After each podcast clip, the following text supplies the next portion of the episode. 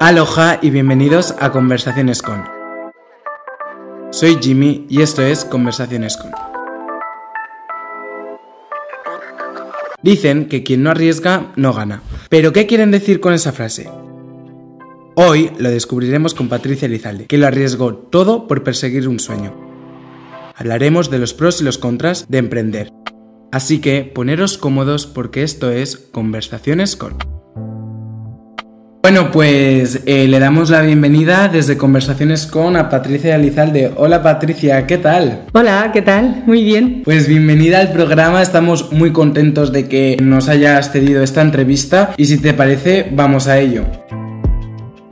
Bueno, antes de todo, quería hacerte una pregunta. En la introducción hemos dicho que lo arriesgaste todo por tu sueño. Cuéntame, ¿cuál era tu sueño? Pues mi sueño como trabajadora era poder tener libertad para decidir eh, mi trabajo, para decidir mis clientes, para decidir mis proyectos y libertad de tiempo y sobre todo libertad económica.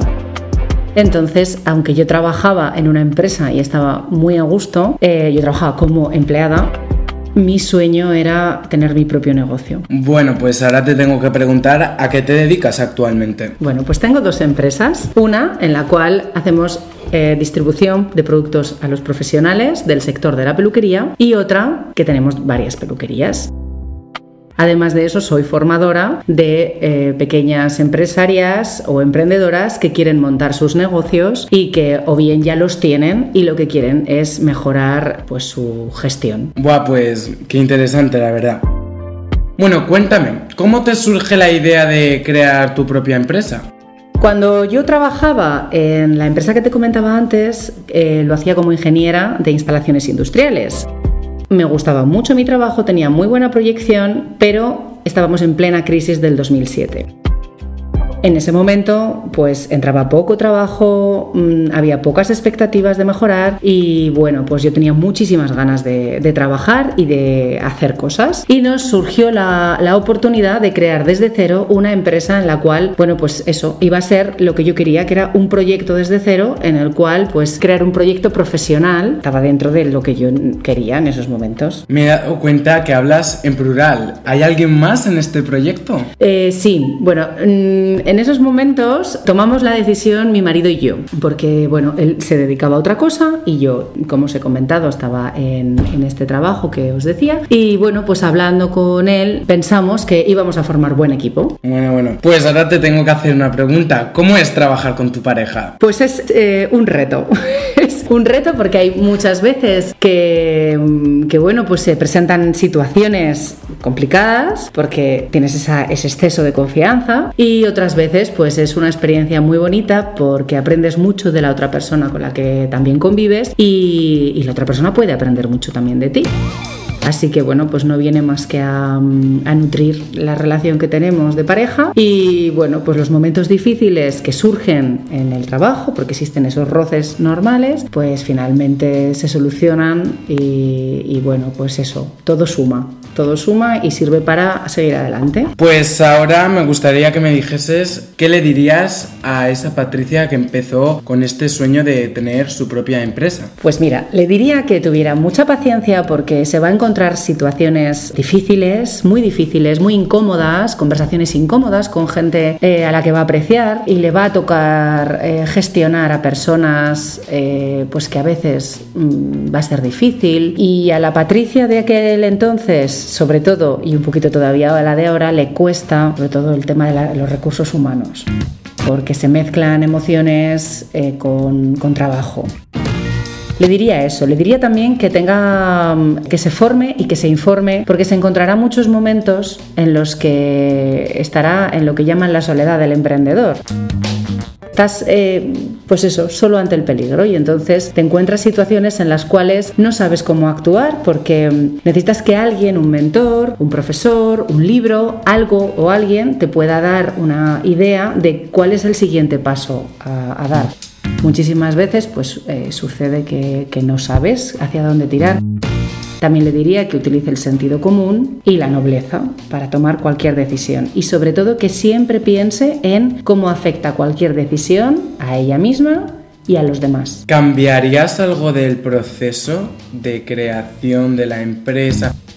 Ahora que lo ves con, con, los años, dirías, mira, pues eso no lo debería haber hecho. O aquí debería haber hecho esto y no hubiese pasado esto. O lo dejarías como es como pasó. Todo, todo, todo lo que me ha pasado me ha servido para ser hoy quien soy. Entonces, no, no cambiaría nada. Ha habido momentos difíciles que, bueno, pues que parecen un tachón en el recorrido de, de, de crear una empresa o en mi recorrido laboral. Pero en realidad no lo son. En realidad son, pues, oportunidades para haber mejorado para aprender y para, como te he dicho, ser hoy quien soy y ser hoy quien, cómo son mis empresas. O sea que sí, no, no, no cambiaría nada. Por cierto, ¿cómo se llaman tus empresas? Pues la primera, la de distribución de productos de peluquería, se llama Cabello Básico y luego la peluquería de mm, la, la empresa de peluquería se llama Fico Salones. Tenemos dos salones ya abiertos y uno en proceso, que lo estamos, eh, estamos haciendo obras ahora y dentro de poquito pues lo abriremos. Madre mía, se avecina una inauguración. Sí. Patricia, ¿qué le aconsejarías a alguien que, bueno, que quisiese ahora emprender en cualquier tipo de empresa y, bueno, pues tuviese ese miedo de arriesgarlo todo? ¿Crees que compensa? Depende, depende del negocio que quiera montar. Esto es cuestión de un análisis más, más exhaustivo con la persona que quiera montar el negocio. Pero desde luego lo primero que tiene que hacer es ver si su idea tiene un público que, lo, que, va a querer comprar esa idea, porque tampoco es cuestión, estos últimos años ha pasado una cosa, que es que mucha gente nos hemos lanzado a emprender o se ha lanzado a emprender en los últimos años, entonces hay que tener mucho cuidado porque, como bien dices, se arriesga, se arriesga el capital propio, se arriesga tu tiempo, eh, muchas veces arriesgas también el dejar un trabajo en el que tienes un sueldo asegurado, entonces tampoco es cuestión de emprender con, eh, sin cabeza. Por lo cual, si tuviera que dar un consejo es, primero, mínimo producto viable. ¿Esto qué es? Esto es, tú tienes una idea de negocio, perfecto, pero antes de dejar todo y antes de arriesgar nada, pon lo mínimo que puedas, o sea, un mínimo ejemplo de lo que va a ser tu negocio, ponlo en marcha. Me da igual, pues con tus conocidos, con, no sé, testea, testea, prueba el mercado, mira a ver si, te, si, si eso va a tener realmente una demanda. Y cuando veas que hay gente que demanda tu producto o tu servicio o lo que tú vayas a ofrecer al mercado, entonces quizá ya sea el momento de empezar a emprender. Pero hasta ese momento también con cabeza. O sea, yo no soy de arriesgar a lo loco, es arriesgar sabiendo lo que estás haciendo. Y luego, una vez has hecho eso, bueno, pues hay miles de tips que se pueden dar para una persona que va a emprender, sobre todo que mire el flujo de ingresos y gastos que va a tener, porque, eh, bueno, pues el tema financiero es un tema muy importante que se forme, que se forme, aunque sean microcursos, aunque sea... No, no, hace falta tener un máster en negocio, simplemente hace falta conocer y también que se informe con un buen gestor, con alguien que le pueda dar ideas sobre fiscalidad, sobre temas laborales, porque es muy importante y son temas que realmente un emprendedor y una persona que tiene una empresa tiene que manejar y controlar. Y mm, empezando por esto, luego ya se descubre un mundo tremendo de oportunidades para aprender y mejorar. ¿Cómo crees que sería tu vida si no hubieses arriesgado, si, bueno, si el miedo te hubiese parado, ¿cómo, ¿cómo crees que estarías actualmente? Pues probablemente más tranquila, porque luego además esto va en el carácter de cada uno. Yo soy emprendedora eh, de naturaleza, entonces es que yo no me puedo estar quieta, tengo que tener siempre un proyecto eh, en marcha, por lo cual estaría más tranquila en cuanto a, a actividad, porque no tendría tantos frentes abiertos ni tendría tanta actividad laboral, pero también creo que estaría muy aburrida. Así que nada, no, no me cambio. Vale, eh, pues una pregunta que mira, ahora no, esta pregunta no la teníamos apuntada, pero se me acaba de, de ocurrir y te la voy a lanzar. Ahora las redes sociales han cogido mucha importancia y ahora no es como antes que para, para, promocionarse pues la tele y los anuncios era como lo más importante. Ahora con las redes sociales, bueno, pues puedes hacer lo mismo o incluso más. ¿Qué tal lleváis las redes sociales? Mira, en la parte de cabello básico, contacto principal con la clienta, eh, la clienta es profesional, es peluquera y está en su centro. Habitualmente eh, prefieren el contacto persona a persona, que es de comercial a peluquero o peluquera. Entonces, bueno, en las redes sociales se informan de novedades, de productos y tal, pero sobre todo donde más eh, engagement vemos y donde más, más eh, tirón encontramos es en la cuenta de Fico Salones, que es una cuenta pues en la que podemos subir peinados, es, todo mucho más estético. Al final Instagram, por ejemplo, que, es la cuenta que más usamos, es una cuenta eh, muy basada en lo visual y peinados, colores, recogidos, pues no dejan de ser cosas muy visuales que a la gente pues le llaman muchísimo la atención, más que por ejemplo en el otro, en la otra empresa que es un bote de champú, por ejemplo, o un bote de tinte, entonces tiene, tiene menos tirón visual.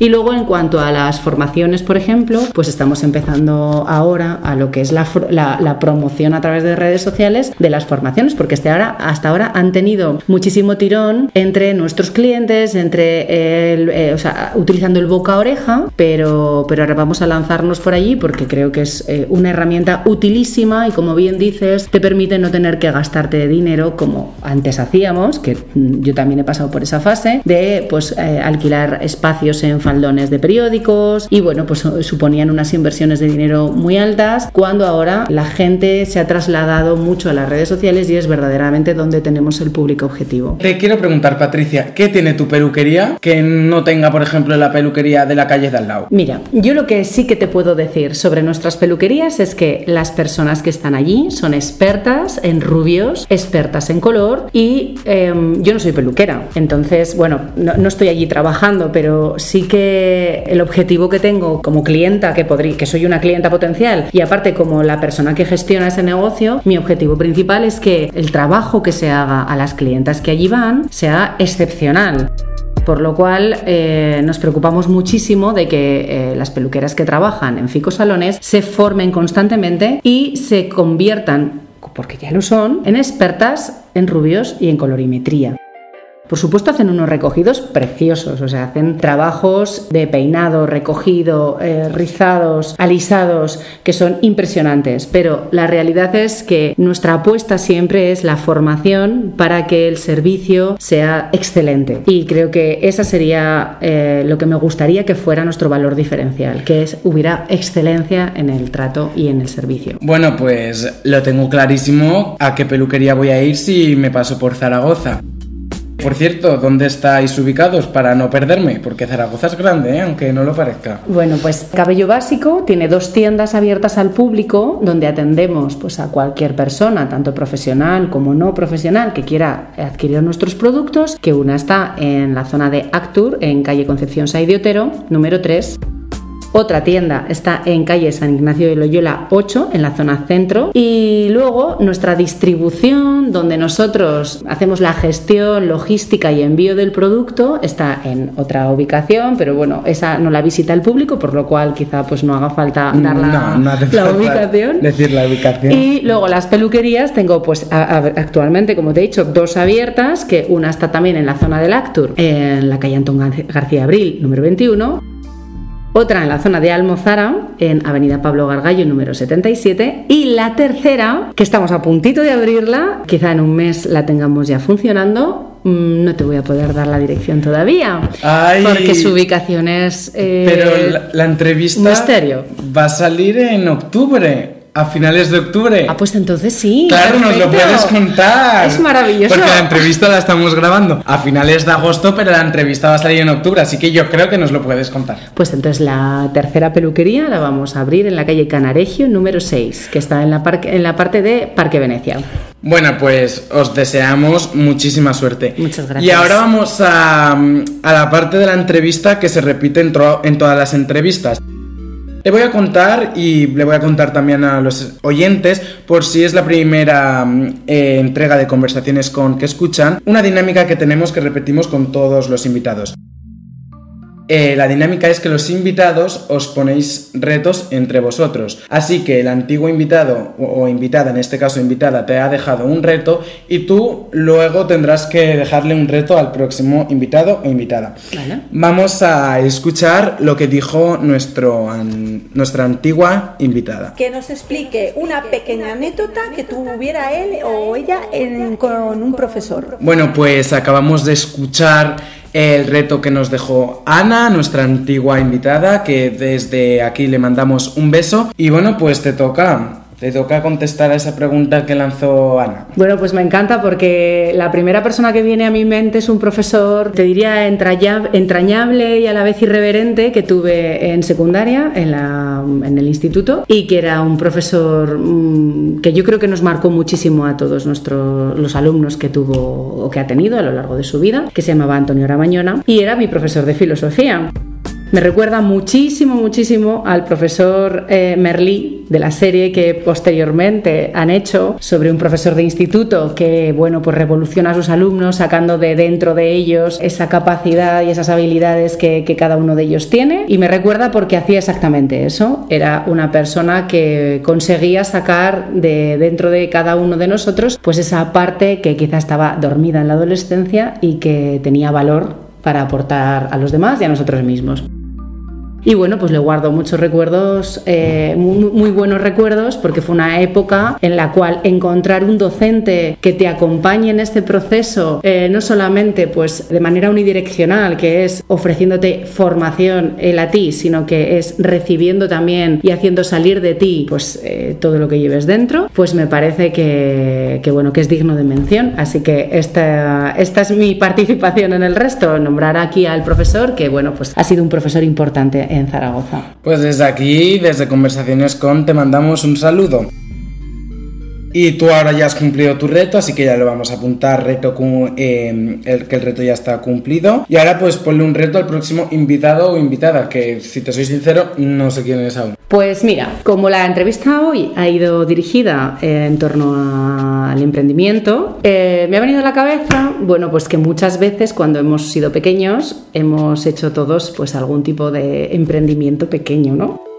Pues por ejemplo, pintar piedras y venderlas, mm, no sé, coleccionar conchas y ofrecérselas a nuestros familiares y amigos y a ver cuántos sacábamos, o crear una agencia de detectives. Entonces, bueno, pues me gustaría saber el siguiente invitado o la siguiente invitada, ¿cuál fue su primer emprendimiento en la infancia? Pues hasta aquí la entrevista. ¿Quieres saludar a alguien que cuando lo vaya a escuchar, pues mira, te he saludado? Bueno, me gustaría muchísimo saludar a mi marido porque eh, en este caso más que por mi marido porque es mi y como hemos hablado del negocio, él forma parte de, los dos, las dos primeras empresas y bueno, me parece que es muy importante pues que, que esté también presente hoy porque es eh, parte integrante, fundamental y bueno, pues seguro que además le hace mucha ilusión escucharlo. Pues desde aquí le mandamos un saludo enorme a tu marido. Y ahora ya se acaba la entrevista, pero dime dónde, dónde os podemos encontrar por redes sociales. Arroba cabello básico, arroba ficosalones y arroba salon experience 360. Pues voy a preguntarte si tú tienes algún Instagram para... Bueno, porque puede que le hayas caído muy bien a quien que nos haya escuchado y quiera pues saber cómo... Bueno, pues saber tu día a día. No sé si tienes algún Instagram. Sí, sí, sí, sí. Ah, pues ¿cómo se llama? Eh, Patri bajo liza. Bueno, Patricia, pues muchísimas gracias por cedernos esta entrevista. Ha sido un placer. Y a vosotros, oyentes, eh, nos escuchamos en próximas entregas de Conversaciones con. Y recordar que hasta entonces, ser buenos.